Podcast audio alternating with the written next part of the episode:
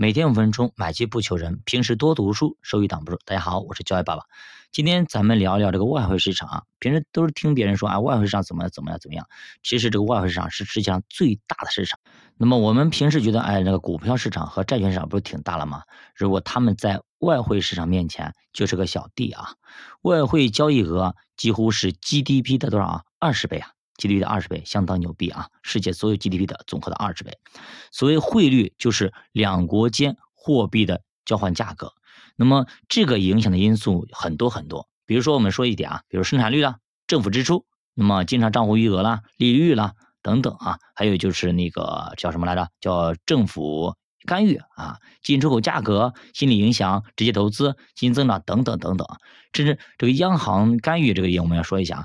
央行干预这一票，它可以一票否决，哎，就一票否决。你前面的那些指标再怎么 OK，那么只要央行一干预，那么前面指所有指标全部都归零，全部都归零。所以说呢，这并不是一个非常客观的一个投资市场。那么太多时候呢，可能出现了主观的色彩。比如说央行觉得要我要干预一下了，好，那干预了，那好嘞，那基本上那就没有按照规律走吧。通常情况下，一国的经济向好啊，利率都会提升。那么都会拉升货币的汇率，逻辑是这样子的：你经济不是好了吗？投资就被看好，于是呢，国际投资者纷纷都跑进来，来开始投资了。所以说这个时候呢，大量的买入啊，不断的买入，买入，买入，然后推升汇率价格。比如说咱中国啊，零五年一直到二零一五年啊，一直是人民币开始升值，主要是因为呢，这十年经济持续向好啊，对吧？GDP 蹭蹭蹭往上涨，那么投资机会也多。所以说大量的贸易顺差，那么美元持续的开始流进来，开始投资啊搞进来吧。那么兑换人民币开始进入国内，所以我们发现人民币最后是干嘛呢？内贬外升。就对于外国人来说，人民币升值钱，这这东西值钱。但是在我们中国呢就不一样了，就开始贬值了。为啥？东西都贵了呀。那么我们赚钱，一个月工资也就三千块钱，对吧？你你看是房价也本来是几千块钱，擦擦擦涨到三三五万，那么对吧？那对我们来说，可能我们的钱就贬值了。一样的道理啊，那么对外却一直升值，所以对内却是贬值的。资产价格主要是房价不断膨胀，对吧？随着贸易顺差缩小，我们的升值之路也开始说终结了。那么经济开始下滑，让大量的外汇开始反向的流出了，因为你们没啥投资机会了，就走了。那么他们到商业银行，就是用人民币换成了美元，然后带着美元离开了，拜拜。然后呢，商业银行则把收回来的人民币。去外管局把它给兑换成美元，所以说央行相当于说放出了美元，收回了人民币，那么这就造成了人民币是外贬内升，那么国内货币少了，资产价格就撑不住了，开始资产价格开始暴跌。哎，本来呢我一个月三千块钱，哎，房价从本来是三万块钱一平方，结果干成了三千块钱一平方，哎，那我自己钱不就值钱了吗？对吧？这就这样一个道理啊。那那个《逃不开的经济周期》啊，这本书里边，它专门讲了这个澳元。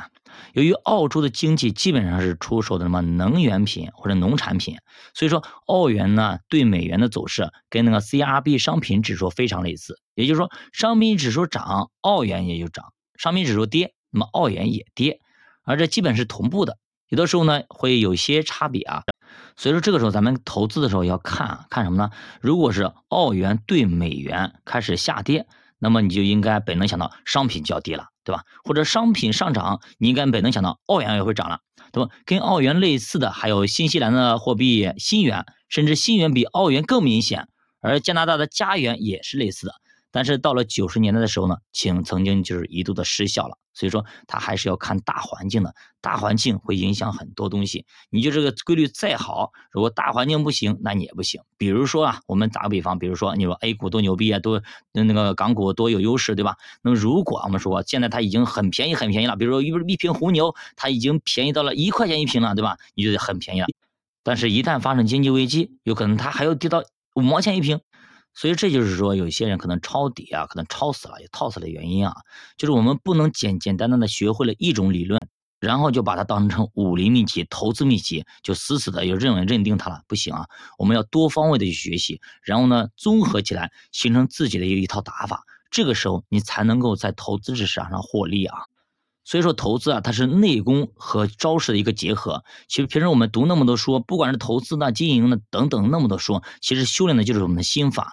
那么一些投资技巧，可能都是一些招式，要相互结合才能够把投资做好。所以投资不学习是不可能做好的。那么如果你不学习，这个世界有一万种方法来收割你的财富。好的，新华读书陪你一起慢慢变富。如果大家对投资感兴趣，可以点击主播头像，关注主播新米团，跟主播一起探讨投资智慧。再见。